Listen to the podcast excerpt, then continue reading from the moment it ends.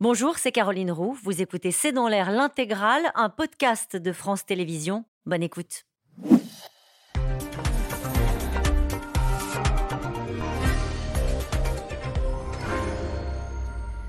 Bonsoir à toutes et à tous. Depuis dimanche 1h45, le Titan a disparu des écrans radars pendant sa descente vers l'épave du Titanic à 3800 mètres de fond. À son bord, cinq hommes, dont un Français, prisonnier d'un sous-marin de 7 mètres de long pour 2 mètres 50 de hauteur. Il reste à bord 24 heures d'oxygène et une zone à explorer de 20 000 km.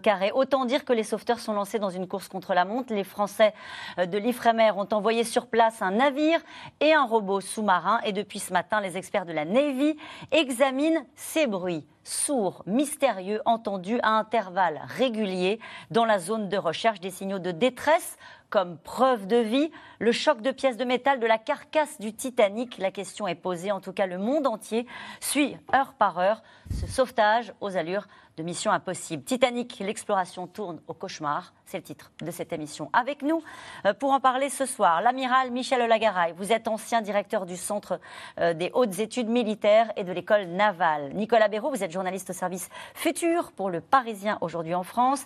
Avec nous, Nicolas Martin, vous êtes journaliste scientifique, auteur de La naissance du savoir, dans la tête des grands scientifiques publiés aux éditions Les Arènes. Antoine Reich est avec nous ce soir. Vous êtes historien, président de l'Association française du Titanic. Votre ouvrage Titanic euh, de l'histoire au mythe est publié chez Geste Édition. Et puis nous sommes en ligne ce soir avec euh, Michel Lourd. Euh, vous êtes archéologue sous-marin et membre de l'Académie de marine. Et puis nous rejoindra Olivier Lefort, directeur de la flotte océanographique de l'Ifremer. Bonsoir à tous les six. Merci de participer à ce C'est dans l'air en direct. Je vais peut-être me tourner vers vous, Nicolas Béraud, pour faire un petit résumé de ces heures précédentes, parce qu'il y a eu une accélération cette nuit avec ces bruits entendus euh, par les sonars canadiens. Tout à fait. Alors si on résume, on a ce submersible euh, qui est porté disparu depuis dimanche. La proximité, on ne sait pas exactement où, mais à proximité a priori de l'épave du, Titanic, avec cinq personnes à bord, dont maintenant on sait qui c'est, qui sont ces cinq personnes. Il y a notamment un Français, un explorateur, euh, Paul-Henri Narjolet. Il y a beaucoup de moyens qui sont déployés. On n'avait aucune nouvelle jusqu'à cette nuit, et cette nuit, il y a eu peut-être une petite lueur d'espoir, mais il faut être extrêmement prudent sur l'interprétation précise.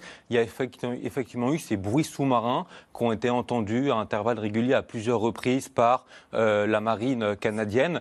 Euh, voilà, on n'a pas encore d'éléments supplémentaires pour savoir ce que sont ces bruits. On en saura peut-être davantage avec l'avancée des recherches, notamment le robot de l'Ifremer. Donc il faut être très prudent, mais ça donne un premier... Nous serons effectivement très prudents, mais ce matin, tout le monde s'est réveillé avec ces bruits à intervalles réguliers. pourquoi est-ce qu'il y a des spéculations? Euh, François Houillet, c'est parce que euh, lorsqu'on est dans cette situation-là, l'une des premières choses à faire, justement, c'est de faire du bruit au fond des mers. Euh, donc Olivier Lefort, excusez-moi, c'était pas François. Euh, bah, vous êtes tous les deux en Skype euh, avec moi, donc allez-y. D'accord. oui, juste effectivement, bah, comme vous l'avez évoqué, ce matin, les bruits qui ont été entendus, ils sont entendus en surface visiblement, donc effectivement, c'est des bruits un peu euh, basse fréquence. Donc effectivement, il, est possible de les attribuer à, des chocs euh, effectivement sur euh, le fond. On peut imaginer que les Américains ont su les analyser pour pouvoir être un petit peu plus affirmatif que, que, ça ce soir. après, effectivement, nous par le passé, on a été confronté à des à des bruits qu'on pensait avoir identifiés qui n'étaient pas les bons. Donc ça incite aussi à la prudence, même si euh, le, la fréquence toutes les demi-heures qui est constaté euh, pourrait laisser euh, penser qu'ils sont d'origine humaine, effectivement. Euh, oui, Olivier Lefort, vous l'avez dit rapidement, effectivement, ce sont des sons qui sont en cours d'analyse en ce moment par la Navy. Est-ce que quoi, ce sont des outils qui vont permettre d'identifier l'origine de ces, de ces bruits?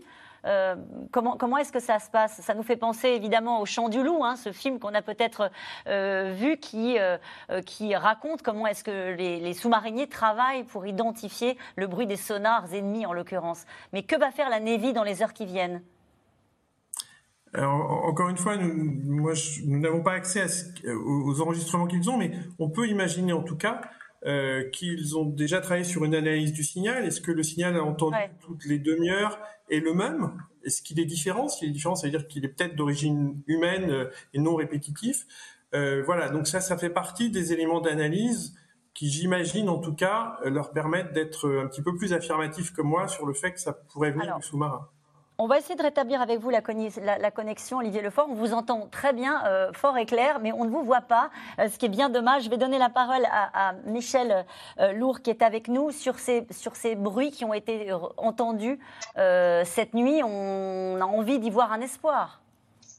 Alors effectivement, euh, ce matin, je dirais en me levant, la première information qui m'est venue, c'est celle de ces bruits. Ce qui est intéressant, c'est que c'est pas de l'acoustique sous-marine bruyante, diverse, parce que le fond marin est ainsi euh, très très soumis à ce genre d'acoustique. C'est le, caractère répétitif, toutes les 30 minutes, des coups secs, tels que la marine américaine les a décrits. Et par habitude, mais l'amiral sur le plateau va me confirmer, lorsqu'une marine annonce ce type d'information, en général, c'est qu'il pense qu'il y a là un indice de quelque chose de probant. C'est ce que j'ai supposé ce matin et ça, a ranimé euh, ma foi dans la possibilité d'un sauvetage parce que je crois encore aujourd'hui qu'il y a un sauvetage potentiel en cours. Amiral oui, je crois que, comme vous l'avez dit, et, vous connaissez bien Narjolet, je l'ai connu moi aussi dans ma jeunesse, donc, euh, euh, en ce moment dans, dans, le Titan, puisque c'est son nom. C'est quelqu'un d'extrêmement compétent, extrêmement passionné, et euh, qui sait vraisemblablement comment il est possible de discriminer les bruits que l'on entend à la surface. Il sait très bien que la mer est un océan de bruit de toutes les natures, depuis le krill, les poissons, etc. Alors peut-être moins dans, le grand océan, mais le fait qu'il puisse y avoir des bruits répétitifs euh, dont l'analyse peut être faite euh, comme l'a fait actuellement euh, la marine américaine, ça, ça peut être de nature à nous laisser penser que c'est humain. Et ça peut être aussi de nature à penser que c'est quelqu'un d'humain qui a décidé de cette régularité. C'est cette régularité-là qui est quelque chose d'important. Après, il y aura l'analyse de, de, fréquence en quelque sorte, mais que sait-on on, connaît le, bruit de tous les sous-marins euh, soviétiques ou presque et le nombre de leurs pales, les carbots, etc. Mais euh, je crois qu'on a très peu enregistré des bruits, euh, surtout de sauvetage de ce sous-marin qui me paraît être un peu un peu étrange et un peu différent, en tout cas, de tout ce qu'on a connu. Pourquoi c'est différent par rapport à ce qu'on a connu? Parce que sa construction n'est pas exactement la même, hein, ça me sera confirmé, je pense. Euh, normalement, les, euh, les, sous-marins euh, qui plongent à ces, profondeurs-là sont composés de métal entièrement ou presque, hein, et en particulier de titanium, mais métal. Et là, il semble que ce soit un assemblage de titanium et de fibres de carbone qu'on ne connaît pas, dont on ne sait pas exactement comment cela peut vieillir. Et certains experts, mais euh, je n'en suis pas un véritable, euh, peuvent effectivement émettre des doutes sur la solidité, en tout cas à la durée, de ce sous-marin qui en plus a un hublot de 60 cm, ce qui n'a jamais, été, jamais été fait jusqu'à présent. Nicolas Martin, vous voulez dire un mot? Et, pas, par ailleurs, il y a eu des témoignages de personnes qui ont emprunté ce sous-marin et qui en, font une description qui peut être un peu préoccupante, en disant qu'il euh, il a été fait un peu de briquet de broc, qu'il n'est pas tout à fait homologué, qu'il y a certaines des pièces qui sont des pièces que l'on peut trouver dans le commerce. Il faut savoir que scientifiquement, euh, l'océan profond, euh, c'est un endroit incroyablement hostile. Hein. C'est-à-dire qu'à 3000 ou à 4000 mètres euh, de profondeur, la pression est de 400 kg au centimètre carré. Donc vous imaginez la résistance qu'il faut pour pouvoir... Est-ce qu'on voit à 4 non, mètres de... on, voit plus rien. On voit plus rien? Il y a plus, à partir de 1000 mètres de profondeur, il n'y a plus du tout de lumière. Déjà, les gens qui font un peu de plongée le savent, hein, la lumière descend très vite. À 100-200 mètres, il reste à peine 1% de luminosité. À 1000 mètres, il n'y a plus de lumière du soleil. Dans un endroit totalement obscur. Mm. Euh, voilà, et donc, euh, donc voilà, plus la température, et plus surtout un fond marin qu'on connaît extrêmement mal. Hein. Il faut savoir que les fonds marins, on a le sentiment, parce qu'on voit sur Google Maps que c'est cartographié, pas du tout. Il y a à peine eh un quart des fonds marins euh, qui sont cartographiés. on, imaginait pendant très longtemps que c'était des endroits plats, sans vie, où il ne se passait rien. C'est des endroits avec beaucoup de relief, avec énormément de vie, et une vie qu'on connaît extrêmement mal. On a répertorié à peine 1%. Et ça, on va y revenir dans le détail plus tard dans l'émission, puisque c'est une source euh, aussi, un enjeu stratégique, même géostratégique, sur euh, l'occupation et l'exploration même des fonds marins. Euh, on a la carte là de l'endroit où se situe l'épave du Titanic et on se dit, euh, ah bah, je, crois que euh, Olivier Lefort est, avec nous, l'ampleur de la tâche d'exploration pour essayer dans les 24 heures qui, viennent, puisque on entend beaucoup cette expression depuis ce matin de course contre la montre, ça n'a jamais été aussi vrai. on n'imagine pas que le sous-marin soit à la plomb de l'épave du Titanic. Il a pu dériver, il a pu remonter à la surface. que va-t-il se passer en termes de recherche dans les heures qui viennent? Euh, euh, je crois que euh, le, la logique voudrait sans doute que ce soit la dernière position connue de l'engin qui soit prise comme, comme point de départ. Euh, et à partir de là, effectivement, euh, euh, en fonction des données de courant, puisque le temps va être extrêmement réduit, les équipes qui arrivent cette nuit vont avoir une douzaine d'heures finalement pour essayer de repérer le, le, le, le sous-marin, vraisemblablement d'essayer soit euh, sur la base d'une analyse de courant, d'essayer de, de, déterminer où pourrait être descendu l'engin à partir de sa dernière position, euh, soit de partir sur euh, finalement de décréter que à travers un cône qui part de ce point-là, c'est le lieu où pourrait se trouver l'engin. L'autre approche, si d'aventure les coups entendus ont pu être triangulés, c'est d'essayer d'avoir une, une, une, position à travers la triangularisation qui, qui, a pu être faite par les systèmes militaires et de plonger en, première, en première intention sur ce point-là. Alors, il y a l'Atalante qui va arriver ce soir, envoyé d'ailleurs un par l'Ifremer, avec un robot qui s'appelle Victor, qui peut aller à 6000 mètres de profondeur. C'est ça qui va se passer? C'est ça. Ouais. Donc, euh, une le, fois que, le... imaginons que le robot euh, puisse identifier euh, le, le sous-marin, tout reste à faire en réalité. Oui, un robot comme Victor euh, est capable de, il est conçu pour explorer au sens euh, des, des, campagnes scientifiques. Donc en fait, il a une capacité à, se déplacer sur le fond à un nœud, à deux nœuds, et il va permettre, grâce à ses caméras, de voir euh, dans un champ de 20-30 mètres qui sont éclairés par les projecteurs. Euh, ce que ce, ce, qu'il y a devant lui. Euh, une fois que s'il repère effectivement euh, l'épave, le sous-marin n'est pas capable de remonter le le robot pardon n'est pas capable de remonter le sous-marin en surface. Euh, à ce moment-là, il va devoir aider euh, en tout cas c'est la façon dont on procéderait, euh, un, deuxième navire qui va déployer un câble et le, le, rôle du, robot à ce moment-là, c'est d'accrocher le câble sur le sous-marin de façon à ce qu'il puisse être hissé par un, second navire. Mais il faut disposer d'un navire qui dispose d'un câble sur zone, ce qui semble être le cas et qui permettrait ce type d'opération. Mmh. Amiral? Oui, euh, il y a aussi le problème de, de, de, la façon de saisir ce sous-marin, car euh, il est apparu qu'il avait été mis à l'eau par une barge basculante. C'est-à-dire que, contrairement à certains bathyscaphes et autres qui étaient mis à l'eau par une grue avec un point d'ancrage, un point d'accroche, euh, moi, il ne m'a pas semblé voir, mais peut-être le savez-vous mieux que moi, je n'ai pas vu de point d'accroche en particulier sur, sur ah ce oui. sous-marin. Et ça pose un vrai problème, car s'il n'y a pas de point d'accroche du câble, il faut le sangler ou bien, ou bien utiliser euh, une autre façon de le faire remonter, soit en lui donnant de l'énergie euh, positive euh, ou autre, ce que je ne sais pas si on peut le faire dans des temps très brefs.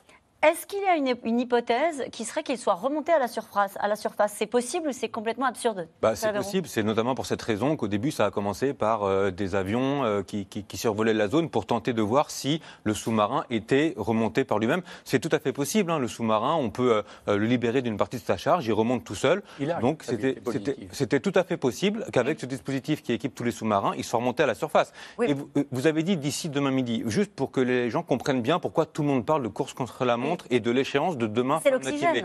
C'est que, on sait que, en tout cas, ce que le constructeur euh, a annoncé, ça figure toujours sur son site, ils annoncent 96 heures euh, d'autonomie d'air respirable pour 5 passagers. Alors, ces 96 heures, c'est très théorique parce que si jamais on est au repos et qu'on est très calme, euh, on consomme moins, donc ça peut être un peu plus longtemps. On ne sait pas exactement si c'est 96 heures au total ou 96 heures une fois qu'une mesure d'urgence est activée. Mais en tout cas, si on prend cette, euh, ce délai théorique de 96 heures de capacité d'air respirable, euh, perte du signal dimanche après-midi, dimanche en début d'après-midi, donc ça nous ramène à demain en début d'après-midi. C'est pour ça que les gardes-côtes américains disaient hier il reste 40 heures et qu'on dit aujourd'hui il reste euh, à peu près 18 heures. Mmh. Des bruits réguliers qui viennent du fond des océans, c'est ce qu'ont capté les sonars des avions canadiens. Tout le monde, bien sûr, veut y voir une preuve de vue et un signalement de ces cinq hommes désormais prisonniers du Titan. Laura Rado, Nicolas Baudry-Dasson. Il y a une heure, les équipes qui recherchent le sous-marin auraient entendu des bruits de cognement à 30 minutes d'intervalle. Des bruits détectés sous l'eau, en provenance de la zone de recherche du sous-marin Titan. L'information a été confirmée par les gardes-côtes américains. De quoi redonner un espoir de retrouver vivants les cinq membres d'équipage, même si à l'heure actuelle, la prudence est toujours de mise. La première chose, c'est que ça provoque un regain d'optimisme, évidemment. Mais d'un autre côté, on se dit waouh, le temps est contre nous là. Donc ça encourage à faire quelque chose, mais à le faire vite. Dimanche, le submersible de l'entreprise américaine Ocean Gate part pour 8 heures. Sa mission, explorer l'épave du Titanic à 3800 mètres de profondeur. Très vite, il disparaît des radars. Depuis, le monde entier retient son souffle. Dans les airs et sous la mer, les opérations de recherche se déroulent au large de l'Atlantique, à 1450 km à l'est de Boston. Les gardes-côtes américains et canadiens coordonnent leurs recherches avec la garde nationale aérienne américaine et le navire Polar Prince qui ont couvert 20 000 km d'une surface plus étendue que l'État du Connecticut. Chaque minute est comptée, le Titan ne disposant que de 96 heures d'oxygène, 4 jours d'autonomie. Américains et Canadiens se relaient jour et nuit pour tenter de localiser le petit submersible. Le navire français L'Atalante fait également route vers le sud de Terre-Neuve. À son bord, un robot téléopéré capable de descendre jusqu'à 6000 mètres de profondeur. C'est vraiment très difficile de trouver quoi que ce soit à cette profondeur. Vous savez ce qu'on dit? On en sait plus sur la surface de la Lune que sur le fond des océans parce que nous n'avons pas pu les explorer entièrement à ce stade. Dans le meilleur des cas, le vaisseau va de haut en bas. Il y a eu un problème électrique et il dérive en quelque sorte de manière automatique. L'épave du Titanic est à 4000 mètres. Il fait nuit noire en bas. Il fait un froid glacial. Le fond marin est constitué de boue et il est ondulé. Vous ne pouvez pas voir votre main devant votre visage. Le seul moyen de repérer quelque chose est avec un sonar. Même les radars ne fonctionnent pas. À bord de cette expédition touristique qui a viré au cauchemar, cinq personnes. Le PDG d'Ocean Gate, pilote du sous-marin. Le français Paul-Henri Narjolet, grand spécialiste du Titanic. Un homme d'affaires pakistanais, accompagné de son fils. Ainsi que le milliardaire britannique Amish Harding, adeptes d'aventures extrêmes. Ticket d'entrée pour chacun 230 000 euros. Je suis très anxieuse. J'en suis malade, j'ai une boule au ventre. Je suis terrifiée, je ne dors pas, j'espère juste qu'on aura de bonnes nouvelles. Mais le Titan, présenté comme très innovant, avec sa coque en fibre de carbone, assurait-il toutes les garanties de sécurité? Il y a quelques mois, le scientifique et présentateur télé David Pogg visite le petit submersible et ne peut cacher sa surprise devant la présence de toilettes et surtout en découvrant le système de pilotage. Tout est contrôlé avec cette manette de jeu vidéo. Mais non Autre signe d'inquiétude, le hublot, conçu pour résister à 1300 mètres seulement, quand l'objectif est de plonger à 4000 mètres de profondeur. Ce vaisseau sous-marin expérimental n'a été approuvé ni certifié par aucune entité officielle. Peut causer des blessures, une invalidité, un traumatisme psychologique ou même la mort. Où dois-je signer? Un ancien employé d'Ocean Gate, licencié depuis, s'était lui-même inquiété de possibles négligences sur la sécurité du sous-marin. Des soupçons de plus en plus pressants, alors qu'il ne resterait qu'une douzaine d'heures d'oxygène à l'équipage du Titan. Alors après ce reportage, j'ai envie de me tourner vers vous, Michel Lourd. Vous êtes euh, archéologue sous-marin. Je pense qu'autour de la table, c'est vous qui avez sans doute le plus plongé. Euh, est-ce que vous vous mettez à leur place? Est-ce que vous imaginez ce qu'ils peuvent vivre dans cette petite capsule, ce sous-marin qui fait 7 mètres de long, 2 mètres 50 de haut? Euh, Cinq personnes dans un endroit si exigu avec peut-être la perspective de manquer d'oxygène non, alors je pense qu'il est très difficile de se mettre à la place des autres dans des circonstances aussi particulières. Ce qui est certain, si vous voulez, c'est que je veux faire pièce un peu de tout ce qu'on entend. Il faudra vérifier ces informations. Le, hublot testé à 1300 mètres pour le mettre sur un sous-marin destiné à 3800 mètres, j'ai peine à le croire, je vous le dis sincèrement dans le milieu de la robotique, dans le milieu des sous-marins, on a plutôt tendance à tester très au-delà de la profondeur d'immersion euh, opérationnelle de l'engin. Euh, même quand on construit une caméra, un boîtier de caméra prévu pour travailler sur un ROV qui descend à 2500 mètres, on le teste à 3500 mètres. Le tester au tiers de la profondeur euh, opérationnelle n'a pas de sens à mon sens. Et il faudra le vérifier, ce serait quand même... Sur les, sur les conditions, parce que euh, ce soir nous avons évoqué le cauchemar qu'ils sont sans doute en train de vivre. Est-ce qu'il y a une formation? Est-ce qu'il y a des réflexes?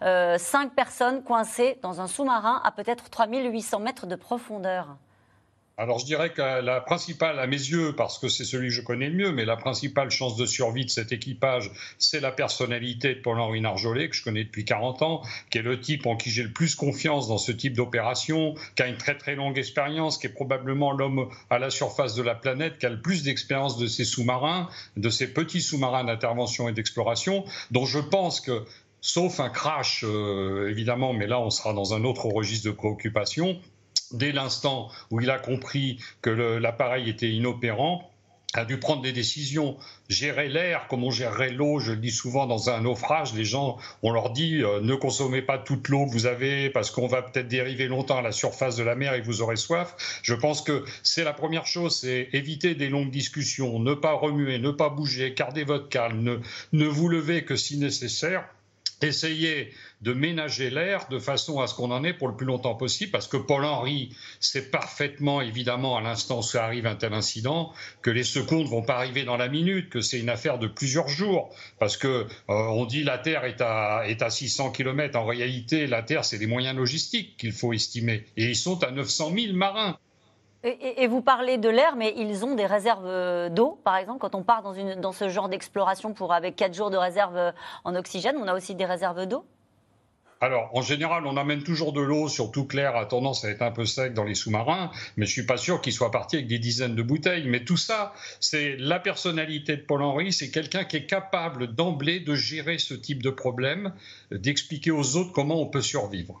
Le problème, c'est qu'il n'est pas seul et qu'il est euh, entouré de gens qui sont des novices, qui ont payé très cher pour pouvoir aller euh, s'approcher euh, du mythe de l'épave du, Titanic. Notamment, on pense à ce père qui est parti avec son fils. Vous vouliez dire un mot je, je, voulais dire un mot parce qu'effectivement, il on voit bien que cette situation, on est en train de vivre en direct une situation dramatique qui s'approche d'un film catastrophe avec des personnes qui sont coincées à 4 mètres avec le, mythe du Titanic et, on est face au Poséidon. Enfin, on voit qu'il faut évidemment mettre tout ce qu'il mhm. faut et tout ce qu'il faut en œuvre pour, pour sauver, pour tenter de sauver la vie de ces personnes-là. Je trouve ça tout de même, malgré tout, un peu amer de voir l'espace que tout cela et la fascination que l'on peut avoir pour cette affaire-là quand on voit le peu de moyens déployés en comparaison pour le sauvetage de personnes en mer en Méditerranée. On sort d'un drame euh, nouveau le week-end dernier. Il me semble qu'il y a tout de même là quelque chose d'un peu amer dans la, dans, la, voyez, dans la proximité des deux faits et qui, qui me semble important quand même d'évoquer.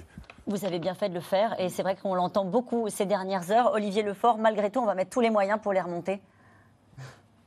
Mais euh, oui, ça fait partie euh, de, l'engagement de tous les marins. C'est-à-dire que s'il y a euh, un navire ou des personnes en difficulté, c'est de se dérouter et, de leur porter assistance. C'est clair. et, aujourd'hui, notre devoir, c'est effectivement de se rendre sur zone. on l'a évoqué, les heures passant euh, les, chances peuvent euh, se réduire. Il a été évoqué aussi toutes les difficultés qu'il pourrait y avoir à remonter le sous-marin. Je partage le sujet de la possibilité ou pas de le, crocheter, puisqu'aujourd'hui, euh, on n'est même pas sûr qu'il y ait un moyen de crochetage sur ce sous-marin, ou du moins un, parachute qui permette de le faire. mais oui, c'est notre rôle. J'ai une question encore pour vous, Olivier Lefort de gens dans le Gard. Pourquoi n'y a-t-il pas de système de secours embarqué, bouée ou balise émettrice, système sonore en morse? Alors, euh, je ne sais pas ce qu'il y a sur ce sous-marin. Ce que je sais que nous, nous avons, c'est ce qu'on appelle un TUNX, c'est un téléphone euh, euh, qui est très très peu audible, mais qui, permet de passer. L'acoustique sous-marine est telle que les liaisons radio ne sont quasi impossibles. Euh, donc en fait, ce que, l'on a sur un sous-marin, ce sont des balises de positionnement. Les sous-marins sont positionnés soit sur des, balises qui sont mouillées, je ne pense pas que ce soit le cas, soit par des systèmes de base ultra courtes qui permettent depuis le bateau de positionner euh, l'engin. Ça, c'est ce qui permet déjà de savoir si l'engin a décroché où il se situe. Et puis l'autre sujet, c'est le TUNX, c'est la liaison de secours avec la surface, qui est un espèce de téléphone très très rudimentaire.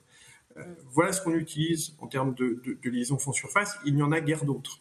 Évidemment, ce qui est très compliqué dans cette affaire, Antoine Reich, c'est qu'il n'y a plus aucune liaison. C'est-à-dire qu'on peut quand même imaginer qu'il y a eu un problème électrique sur ce, sur ce sous-marin. Alors non seulement on peut imaginer qu'il y a eu un problème électrique, mais il y avait aussi un problème plus large qui avait déjà été repéré par un journaliste l'été dernier, un journaliste américain qui pour CBS avait fait un reportage sur ce sous-marin, euh, David Pogg, qui s'était rendu compte en fait qu'il y avait des, des, problèmes assez évidents euh, en termes de sécurité, et notamment sur la capacité du sous-marin à communiquer avec son navire d'attache, puisque dans, déjà à cette époque, ils en avaient perdu un pendant plusieurs heures, où ils avaient eu du mal à le retrouver ensuite, parce qu'il faut, faut comprendre que pour descendre, le sous-marin étant aveugle, il le guide par SMS, par un système assez curieux.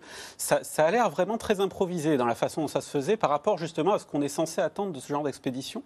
Et euh, il, avait été relevé à l'époque justement qu'il y avait un problème de repérage et qu'il serait pertinent d'installer des balises. Et manifestement, ça n'a pas été fait. Donc c'est déjà une question qu'on peut se poser. Euh, vous parliez tout à l'heure de la nourriture et de l'eau. David Pock disait qu'ils embarquaient là-dedans avec juste leur casse-croûte et puis une petite bouteille d'eau.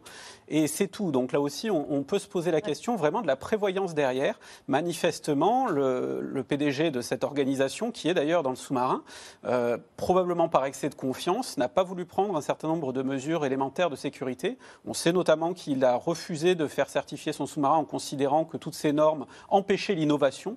Donc je pense que c'est quelque chose aussi qui se paye aujourd'hui. Mais ça va un peu à l'encontre de, ce qui a été dit sur le profil de Paul-Henri Narjolet, qui aurait peut-être pas pris tous ces risques-là en expert qu'il est euh, de ces explorations-là? C'est justement le, mystère qui, déjà hier, était, était, évoqué par un de ses amis, qui ne comprenait pas vraiment comment il s'était retrouvé là-bas, puisque justement, cet ami l'avait entendu dire qu'il n'était pas trop sûr du sous-marin. oui, dernière, enfin, une question encore technique. Quand on est au fond, euh, quel est le risque? Quel est le risque quand on se rapproche d'une épave comme celle du, Titanic Peut-être que je vais euh, vous interroger, Michel Lourd, sur ce sujet-là. Euh, est-ce qu'on prend un risque en s'approchant d'une épave, épave comme le Titanic?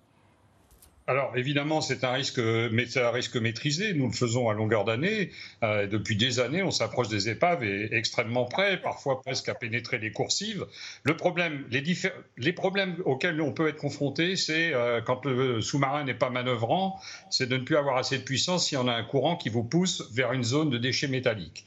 Le deuxième danger avec une épave comme le Titanic, qui a passé plus de 100 ans sous l'eau, c'est qu'elle est aujourd'hui dévorée par les bactéries, qu'elle va nécessairement dans un temps, dans le futur peut-être un futur proche, elle va s'écrouler. C'est une épave qui finira en plaque de tôle sur le fond. Or, cet instant, l'instant T où les structures s'effondrent, aucun d'entre nous ne le sait. Moi, j'ai vu devant nous des structures métalliques descendre d'une épave. Et ça, par exemple, quand vous longez un site, vous pouvez très bien ramasser un élément de structure sur le, sur le robot, puisque nous, on ne travaille pas avec des sous-marins. En général, on travaille avec des robots. C'est un choix pour des raisons de sécurité et de coût. Donc, vous avez tous ces éléments qui contribuent au danger. Sinon, le problème, c'est qu'on a quand même face à nous Paul-Henri qui connaît magnifiquement le site. J'en ai discuté des jours avec lui. Il connaît l'épave comme sa poche. Il avait quand même de l'éclairage jusqu'au moment où de l'incident. Alors, est-ce qu'il se trouvait trop près ou dans un endroit où malheureusement en conjonction il perd toute l'énergie euh, et donc il, il devient un mode complètement dégradé, c'est une bouée qui théoriquement est censée remonter à la surface, mais il se trouve dans une superstructure ou très proche d'une superstructure je ne sais pas, personne ne le sait, on n'y était pas. Pourquoi ce sous-marin n'est pas remonté naturellement à la surface avec une flottabilité positive, ce qui est prévu Je rejoins Olivier Lefort. Moi, une de mes surprises, c'est de découvrir qu'il n'y avait pas une balise USBL dans l'eau, c'est-à-dire une balise qui permet avec un pinger, c'est-à-dire un comme un transpondeur pour un avion, nous, nos robots, on peut dire exactement, quasiment à deux mètres près, on sait où ils sont. Même quand on en a plusieurs au fond, on les fait travailler ensemble, on les fait s'approcher les uns des autres parce que nous avons ce système. Là, on a l'impression qu'on est un peu à, à, en vadrouille on ne sait pas trop où est le sous-marin. Tout ça est infiniment surprenant. Le seul gage, je ne peux que répéter cela. J'ai discuté avec Paul-Henri deux jours avant qu'il parte sur cette mission. Qu'est-ce qu'il vous a dit? j'ai eu une longue visioconférence avec lui. Il m'a parlé de cette, euh, de cette coque euh, euh, particulière en fibre de carbone titane. Il m'a parlé de ce hublot de 60 cm. Moi, le hublot de 60 cm, ça m'a scotché parce que ça me paraissait sur, finalement trop. Pardonnez-moi, mais moi, ça ne me scotcherait pas. Ça veut dire quoi? Ça veut dire que ça, un hublot de 60 cm, c'est beaucoup ou c'est pas beaucoup? C'est beaucoup. Ça veut dire qu'il y a une superficie, c'est un, hublot, un hublot d'un gros diamètre. Souvent, c'est pratiquement, vous avez juste le regard. C'est 20 cm, 15 cm. Il faut voir ceux du Nautil. J'ai connu des sous-marins, mais ils descendaient à 300 mètres, qui avaient des hublots, ou à 1000 mètres. Mais là, on avait un grand hublot sur une structure complètement nouvelle. Et quand j'en ai parlé à Paul-Henri, le premier sentiment que j'ai eu, je lui ai dit Ah bon, mais ça te fait pas peur? Et il m'a dit, ouais, je te cache pas que je suis un peu dubitatif, c'est intrigant, mais j'ai envie de voir comment ça marche. Donc, Alors cette question, pardonnez-moi, je vous coupe, mais il y a une question de Frédéric dans le Vaucluse qui va un peu dans le sens de ce que vous êtes en train de nous expliquer. Euh, peut-être une question pour euh, Olivier Lefort. Existe-t-il un contrôle technique euh, de conformité pour les submersibles ou bien y a-t-il une totale liberté dans ce domaine? Alors en fait, il y, a, il y, a, quelques règlements de société de classification. Euh, et puis après, euh, par exemple, les Américains, l'Alvin a été reconstruit selon l'American Bureau of Shipping. Euh, pour ce qui nous concerne, Nautil a été construit à une époque où il n'y avait pas de réglementation, mais on met en place, on a mis en place, et qui est mm. opérante depuis des années, une commission de sécurité indépendante.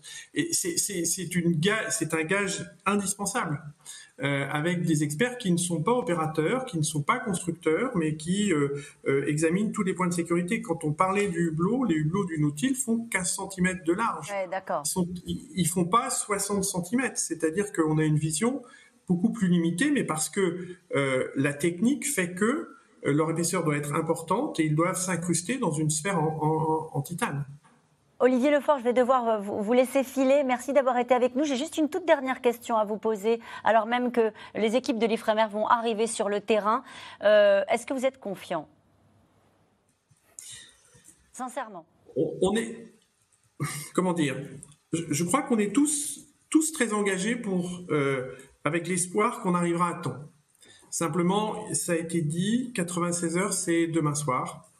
Euh, donc tout va dépendre de la faculté de l'autorité américaine qui coordonne les opérations à nous adresser sur la bonne cible. Mm. Euh, et, là, la difficulté va être là. C'est-à-dire que les moyens sont là, tout va être dans la coordination des opérations dans une échelle de temps extrêmement réduite.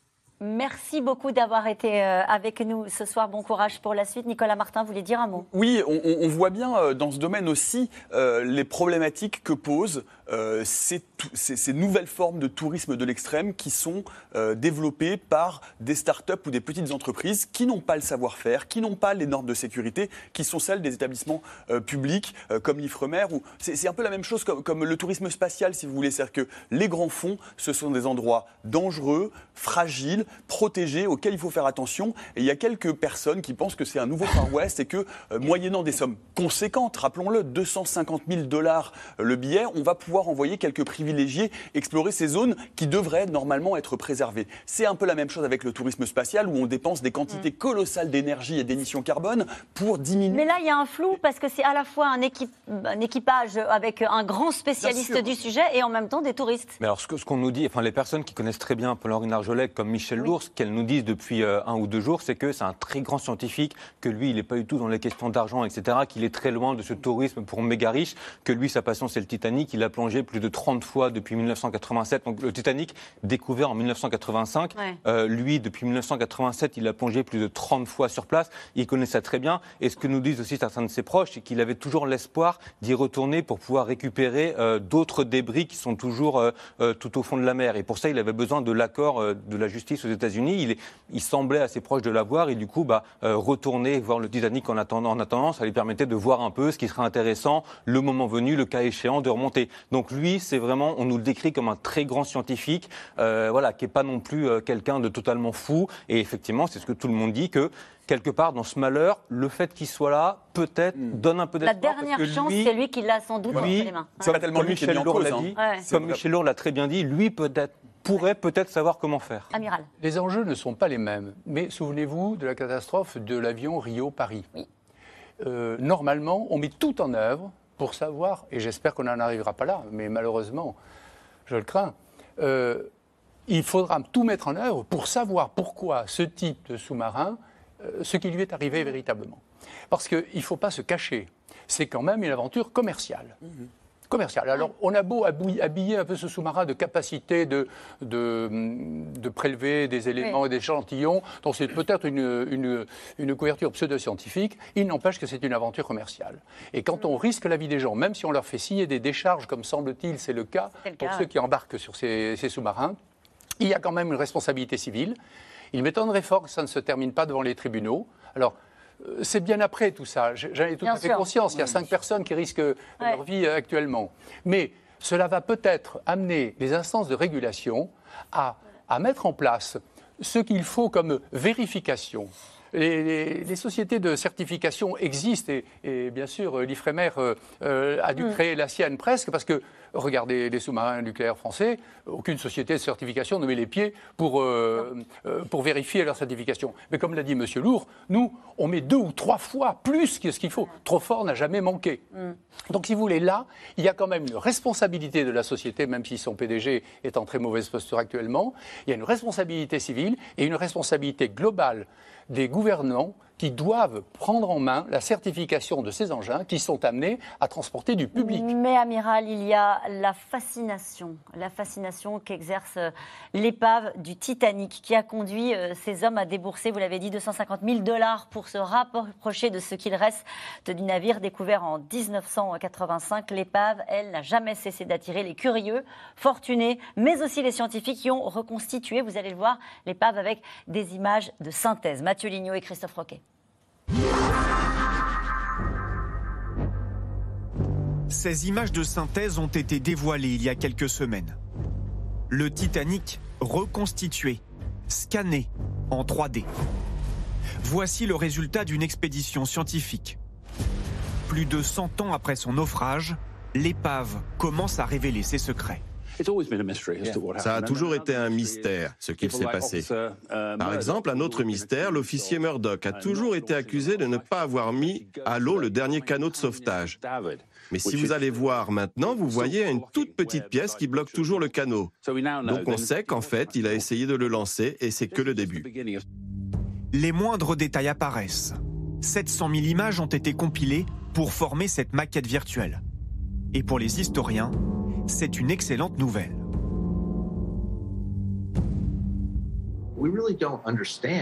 On ne comprend toujours pas comment s'est passée la collision avec l'iceberg. Nous ne savons même pas s'il a touché le côté tribord comme c'est montré dans tous les films. Il aurait bien pu s'échouer sur l'iceberg, et ce modèle photogrammétrique est l'une des avancées majeures pour comprendre l'histoire du Titanic en se basant sur des preuves, et pas seulement sur de la spéculation. Une spéculation à la hauteur du mythe le Titanic, un bateau maudit. Inauguré en grande pompe en 1911, le paquebot est l'un des navires les plus luxueux et grands au monde. L'un des plus sûrs, en théorie. Le 10 avril 1912, il part pour son tout premier voyage transatlantique. Southampton, Cherbourg, Queenstown. Le 14 avril à 23h40, il heurte un iceberg dans l'Atlantique. Il sombre en 3 heures, 1500 morts. L'un des 700 survivants témoigne quelques temps plus tard. Nous n'avions pas les installations que nous avons maintenant, comme les patrouilles des glaces, les radars, les radios et des choses comme ça qui nous auraient aidés à prévenir la catastrophe. Le monde entier est sous le choc du naufrage. Le Titanic devient au fil des années un objet de fascination et de fiction. Film à succès à Hollywood, vente aux enchères d'objets et même reconstruction d'une copie en Chine. Il s'agit d'un navire célèbre dans le monde entier. Un navire dont de nombreuses familles de victimes ne peuvent même pas mentionner le nom. Le plus important dans la construction de ce bateau est de faire vivre la mémoire du Titanic. Mais c'est aussi et surtout un moyen de gagner de l'argent. Coût de ce parc à thème 1,2 milliard d'euros. Le navire est situé dans l'ouest de la Chine, près de deux grandes villes de Chengdu et de Chongqing. Il attirera des touristes du monde entier. Nous estimons que le nombre de visiteurs se situera entre 2 et 5 millions par an. Ce volume de touristes devrait garantir le retour de notre investissement. Au fond de l'Atlantique, l'épave du Titanic est menacée. Des bactéries rongent petit à petit le métal, mettant en péril les vestiges d'une des plus grandes catastrophes maritimes de l'histoire. Et cette question après ce reportage pour vous, Antoine Reich, peut-on d'ores et déjà parler de la malédiction du Titanic? Écoutez, euh, ça fait quand même presque 40 ans qu'on plonge sur l'épave. C'est un site extrêmement dangereux. Euh, il faut y mettre des moyens assez impressionnants pour descendre à 4000 mètres de profondeur. Moi, j'ai tendance à penser que s'il y a malédiction, elle a quand même mis un sacré moment avant de se déclencher, parce que je trouve qu'au contraire, c'est assez impressionnant de voir que pendant tout ce temps, on a réussi à plonger avec succès. En revanche, moi, ce que je vois là en ce moment, et qui était bien montré par votre reportage, c'est le mélange des genres terribles mm. auquel on, assiste et, et, qui est ressorti de la discussion déjà, entre ce qui relève du scientifique, ce qui relève du commercial, ce qui relève de l'histoire et de la mémoire, et puis ce qui relève du merchandising. Et là, on est en plein dedans avec cette opération, euh, cette euh, entreprise Ocean Gates qui vendait vraiment ses, plongées touristiques à 250 000 dollars, mais sous prétexte de permettre aux gens de participer à une mission scientifique. C'est-à-dire qu'il finançait, il y avait un côté vertueux, on, vous payez cher, vous descendez, mais vous aidez les scientifiques à continuer euh, C'était pas seulement vous aider, c'était vous travailler avec eux, avec ah cette idée qu'on allait les former pendant quelques semaines. Alors, je ne sais pas si c'est pas un petit peu insultant d'ailleurs pour tous ces scientifiques de, leur expliquer que finalement on peut se former en, quelques semaines de stage pour faire pareil qu'eux. Mais en tout cas, il y, a ce mélange des genres, mais qui n'est pas nouveau. Ça a commencé dès le départ avec les expéditions sur le Titanic, parce que souvent, alors c'était plutôt au départ des chaînes de télévision qui allaient être derrière, qui finançaient en partie la plongée pour ensuite avoir un documentaire. Et dans ce cas, il fallait que le documentaire soit un peu sensationnel. Donc on allait, mettre en scène des découvertes, des choses comme ça. Et Paul-Henri Narjolet, d'ailleurs, s'est parfois fait un peu piéger par ce genre de choses. Je sais que dès 1987, euh, il avait refusé de rentrer dans le jeu d'une émission télé qui essayait de le forcer à dire que le Titanic avait explosé, qu'il y avait des choses horribles, alors que c'était complètement faux. Donc il y a ce mélange des genres-là et qui atteint des sommets affreux, c'est-à-dire que je viens de découvrir dans la presse qu'un entrepreneur français, je ne sais pas si ça doit être une fierté nationale, voulait organiser avec cette entreprise Ocean Gates sur ce fameux submersible Titan des plongées à 1 million d'euros pour permettre à des gens d'y faire leur demande en mariage. Alors déjà, personnellement, je, mm. vis dans un monde où je ne vois pas comment on peut trouver un million d'euros pour financer une demande en mariage, fut-elle sur une épave, mais en plus, en, termes de, bon goût, de décence, de moralité, je ne sais pas. Ça choque l'historien euh, que vous êtes. Euh, je, me tourne vers l'archéologue. Euh, est-ce qu'on a encore, euh, et, peut-être votre réaction à ce qui vient d'être dit, euh, et est-ce qu'on a encore des choses à découvrir? Pourquoi fait-on encore des, expéditions scientifiques sur l'épave du Titanic? On a vu au début de ce reportage une modélisation absolument impeccable de ce qu'il reste du navire. Alors, non, je rejoins un certain nombre de propos qui ont été tenus. Je pense que le moteur essentiel de cette opération était commercial. Je pense que Paul Henry s'y est joint, en tout cas, c'est ce que j'ai entendu et compris quand on en a discuté. C'est parce, qu'il parce que ce navire exerce sur lui une fascination particulière, parce qu'il l'a exploré en long, en large et en travers, qu'elle est devenue un peu la sienne, comme d'autres épaves que j'ai connues, où j'ai été plongé et où je me suis accaparé l'épave. Pour moi, elle est extrêmement importante. On lui offre l'opportunité d'y retourner, de faire des photos complémentaires L'une des questions qu'on se pose, c'est l'état de, dégradation du bateau, parce qu'on sait qu'à un moment, il s'écroulera. Je crois qu'il en saisit l'opportunité. Pourquoi ça se réalise? C'est parce qu'on est au milieu de l'Atlantique, dans une zone internationale. On n'est pas dans une zone qui est contrôlée par un État. En France, il n'y aurait pas ce type d'opération aujourd'hui qui serait menée dans ces conditions-là, et en tout cas pas avec des sous-marins qui n'ont pas eu reçu de certification, même s'il faudrait parler de cette histoire de certification. Il est évident, les, les bureaux qui font de la certification, ils certifient à partir de données établies de longue date sur un certain nombre de prototypes de construction. Ce navire étant d'une construction complètement nouvelle, je pense que c'est pour ça qu'il n'a pas été soumis à certification, personne n'étant capable de le faire.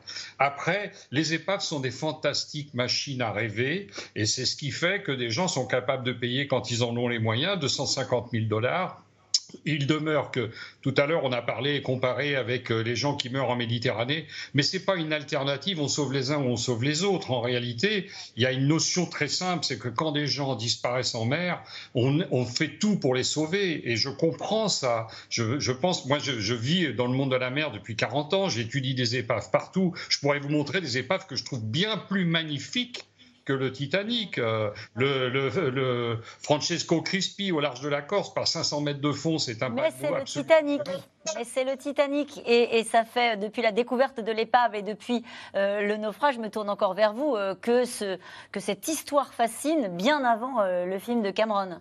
Oui, ben déjà le premier film sur le Titanic a été réalisé en mai 1912, donc un mois après, à peine après le naufrage, et avec en actrice principale une rescapée du Titanic. Mm. Euh, il se trouve que son compagnon était un producteur de cinéma qui l'a embauché directement pour raconter son histoire dans un film. Et donc on a une histoire effectivement qui, qui est mythique, mais justement on me demande souvent pourquoi le Titanic fascine autant, et moi je trouve que ça renvoie beaucoup à ce qu'on vit aujourd'hui, à ce parallèle qui a été fait justement avec cette question du naufrage en Méditerranée, parce que le Titanic n'est plus aujourd'hui le naufrage le plus meurtrier de l'histoire. Bon, il y en a eu plusieurs en temps de guerre qui ont été beaucoup, beaucoup plus meurtriers. Je pourrais parler du Wilhelm Gustloff, par exemple. On est en janvier 1945. Un paquebot allemand qui est transformé en transport de civils pour essayer de les évacuer face à l'avancée des Russes, qui est torpillé par un sous-marin soviétique. On a 10 000 morts. Je pourrais vous parler du Cap Arcona, pareil. On est le 3 mai 1945, donc à 5 jours de la, de la fin de la guerre. Et les Allemands décident de de prendre des déportés, de les mettre sur ce navire pour le saborder, pour tuer ces gens. Et finalement, c'est une attaque de la RAF britannique qui va les condamner à mort.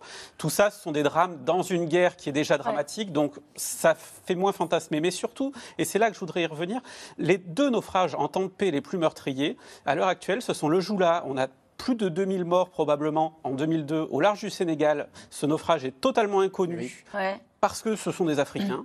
Et l'autre naufrage, c'est l'Odonia Paz. On est dans les Philippines, un ferry qui brûle deux jours avant Noël. 4500 personnes mortes vraisemblablement. On est dans les Philippines. Mais, ça, veut dire que euh, les plongeurs, ça veut dire que ceux qui sont dans ces submersibles ne vont pas explorer ces épaves-là? Si, ils y vont aussi?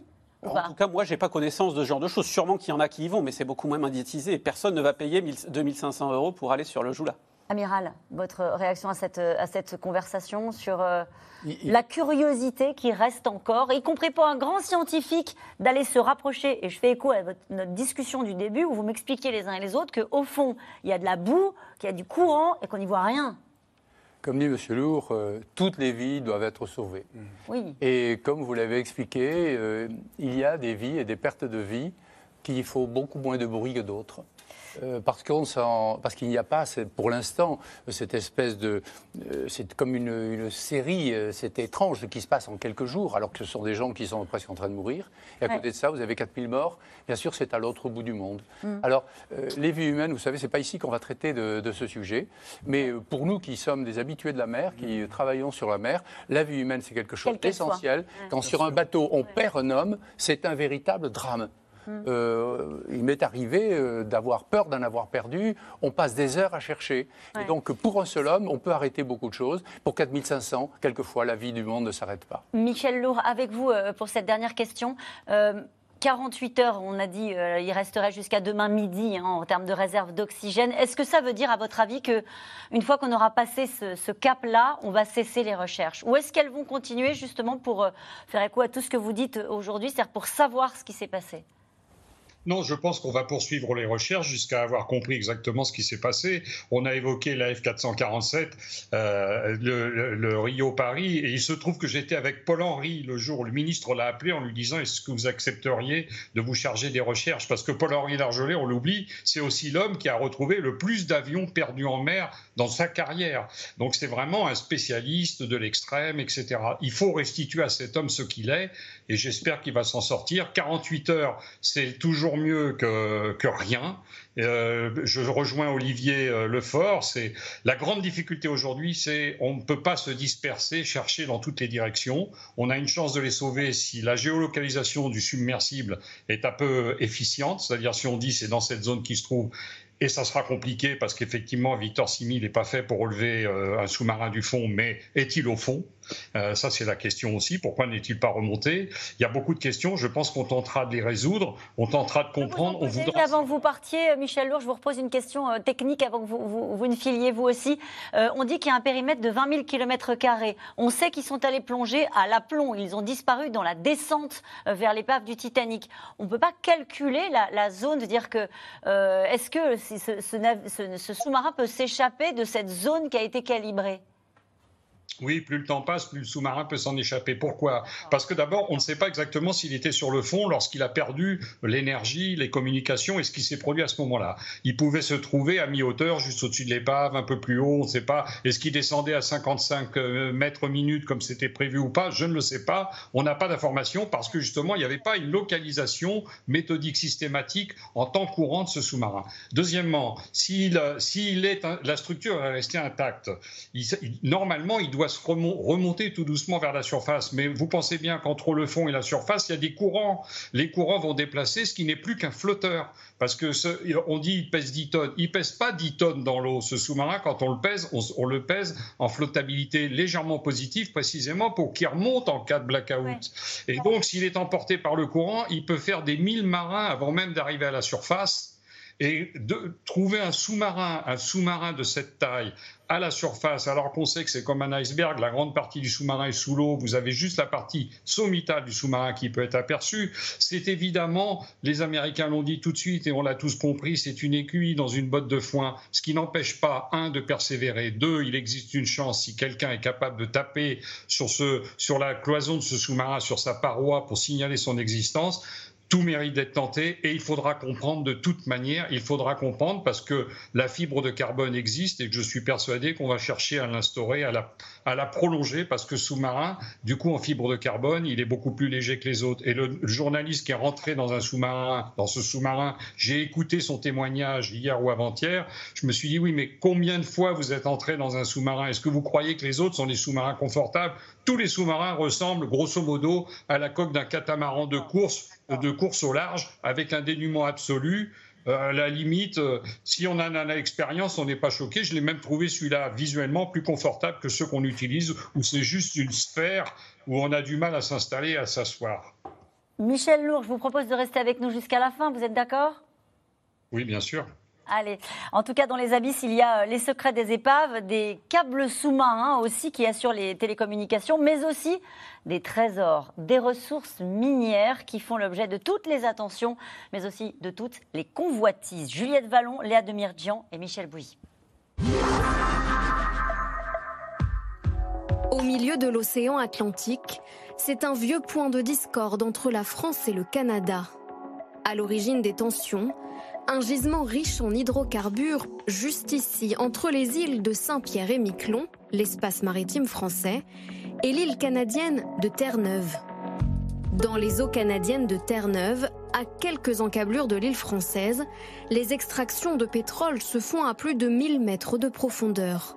Au grand regret des Français, qui dans ce conflit diplomatique n'ont pas leur mot à dire. Cette démarche je l'ai dit au Premier ministre canadien, n'est pas une action hostile à l'égard euh, de notre voisin, puisque la France est voisine du Canada grâce à vous. Et le Canada est un pays ami, mais il est normal que nous puissions défendre nos intérêts et donc notre droit. Les océans, nouvelle mine pour les uns, dernière zone à défendre pour les autres, car les richesses sont innombrables. Du pétrole, mais pas que. L'océan regorge aussi de ces nodules noirs, riches en nickel, cobalt, cuivre et manganèse. Des minerais très recherchés, notamment pour la production de batteries électriques, de panneaux solaires ou encore de smartphones. L'océan, objet de convoitise et sujet d'affrontements géostratégiques entre les 168 pays membres de l'autorité internationale des fonds marins. D'un côté, certains États, le Canada, l'Australie, la Norvège, veulent exploiter commercialement ces ressources. D'autres, l'Allemagne, le Chili ou encore l'Espagne, veulent un moratoire sur l'exploitation minière. La France, de son côté, revendique son statut de deuxième puissance maritime mondiale. En novembre dernier, lors de la COP 27, Emmanuel Macron annonce qu'il veut aller encore plus loin. Nous devons tout faire pour préserver les solutions en matière climatique et la biodiversité dans nos océans. Et je veux ici être très clair, la France sera au rendez-vous de ses engagements et fidèle à ce que j'ai déjà dit. C'est pourquoi la France soutient l'interdiction de toute exploitation des grands fonds marins. J'assume cette position et la porterai dans les enceintes internationales. Un signal fort, validé par les associations de défense de l'environnement qui considèrent que l'exploitation commerciale des fonds océaniques serait une catastrophe pour la planète. C'est une biodiversité extrêmement vulnérable parce qu'elle est dépendante finalement d'un écosystème. Si on la déplace, ça marche plus. Et pour vous donner un exemple, il y, a, une revue qui a publié des résultats d'une expédition il y, a, il y, a, une quinzaine de jours. En une expédition, ils ont trouvé plusieurs milliers d'espèces inconnues. Donc on est dans un grand inconnu qu'on risquerait de détruire avant même de le connaître. Les discussions entre les États reprendront dans le courant du mois de juillet lors d'un sommet en Jamaïque. Et déjà, les débats s'annoncent tendus car certains pays voudrait débuter l'exploitation le plus tôt possible. Et vous me disiez, euh, les uns et les autres, en, écoutant ce reportage, que là-dessus, la France avait un peu changé de braquet euh, sur l'exploitation des fonds marins. Tout à fait. On, l'a vu euh, euh, dans ce qu'a annoncé le président de la République. Mais auparavant, euh, il était envisagé très sérieusement d'exploiter nos fonds marins, puisque nous avons quand même une zone économique exclusive d'à peu près 10 millions de kilomètres carrés et qu'elle n'est pas dénuée de potentiel. Alors les potentiels sont dans la zone de Clipperton essentiellement, gigantesques. il y a eu d'ailleurs un, permis qui a été plus ou moins donné à une société canadienne, mais cette société a fait flop. et l'Ifremer et c'est assez dommage que, votre correspondant ne soit pas là, a conduit une campagne de vérification, de sondage, pour vérifier quelle était mm. la capacité et le potentiel euh, de, ces nodules qui contiennent du cobalt, du nickel, euh, etc. Mais et dont on a besoin pour la transition écologique. Absolument. Donc, si vous voulez, pour l'instant, la France a conduit les, les mesures et là, un potentiel et sa position politique est qu'il fallait protéger les océans Allez-y. Pas, que, pas que pour la transition écologique, hein, aussi pour, euh, pour les, smartphones, aussi pour les appareils électroniques, etc. aux batteries. Euh, oui, bien sûr, aux, batteries lithium-ion. Faut explorer les fonds marins, ce qui ne ressemble pas à quelque chose de très écolo, mais pour servir la transition écologique, c'était un peu le paradoxe de ce que proposaient certains. C'est ça, et c'est ce que, ce que je disais tout à l'heure, et ce qu'il faut dire, c'est que notre connaissance, encore une fois, de ces fonds marins a radicalement évolué ces, ces 20-30 dernières années. On pensait vraiment que c'était un endroit totalement mort. On se rend compte aujourd'hui qu'il y a de la vie, et c'est une vie passionnante, euh, Caroline, parce que c'est grâce à cette vie, et notamment à la recherche en exobiologie qu'on peut commencer à comprendre grâce,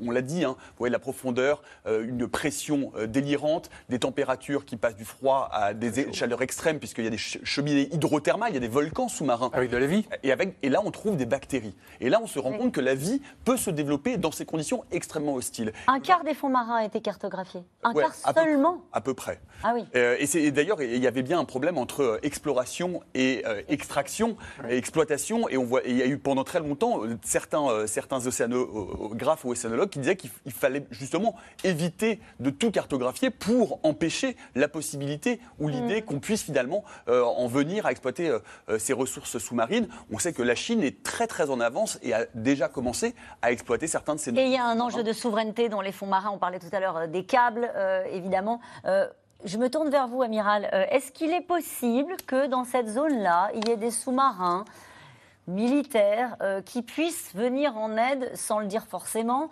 euh, ou du moins tendre l'oreille pour, euh, pour écouter et éventuellement trouver des traces de vie et, des bruits qui nous indiqueraient la position du Titan. Alors les sous-marins disposent de systèmes d'écoute très importants puisqu'il s'agit pour eux de détecter d'autres sous-marins qui sont extraordinairement silencieux. Néanmoins, ils ne plongent qu'à 600 mètres, hein. ce qui mm. fait que ça limite un peu leur capacité.